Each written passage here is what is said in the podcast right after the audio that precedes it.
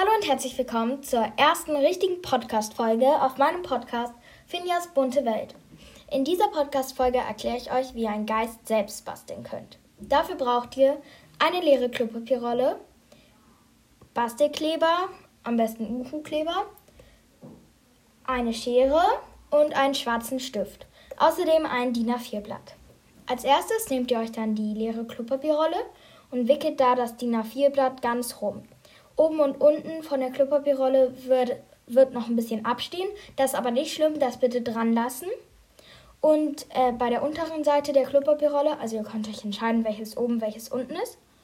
Also unten schneidet ihr dann so Zacken rein, dass es aussieht wie das Ende eines Umhangs. Und oben schneidet ihr so einen Halbkreis.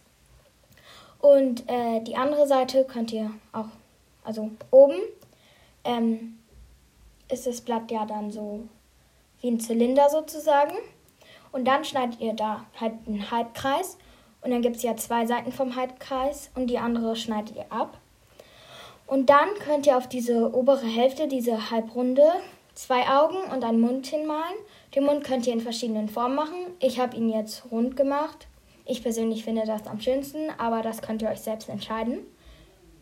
Ähm, außerdem könnt ihr dann an den Geist noch mit dem Kleber und ein bisschen Band äh, noch einen Faden dran kleben, dass ihr den aufhängen könnt.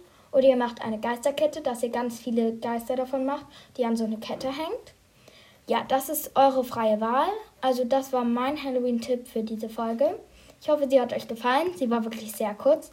Wahrscheinlich werde ich euch noch eine andere Folge halt hochladen und euch präsentieren, äh, wo ich eine Spardose bastel. Ich weiß nicht, ob die noch heute kommt. Vielleicht kommt sie aber auch erst morgen.